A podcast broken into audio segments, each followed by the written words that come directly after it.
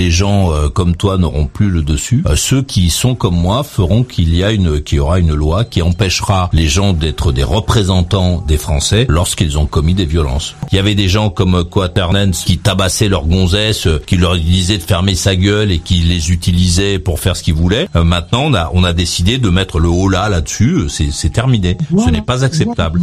Est-ce que euh, à l'Assemblée nationale, on peut avoir euh, comme représentant euh, du peuple aujourd'hui en 2023 quelqu'un qui à un moment peut tabasser sa gonzesse? C'est ça en fait la question. Qu'il a giflé sa femme, donner une claque, c'est violenter. C'est c'est un acte de violence. Et il a été jugé pour ça d'ailleurs.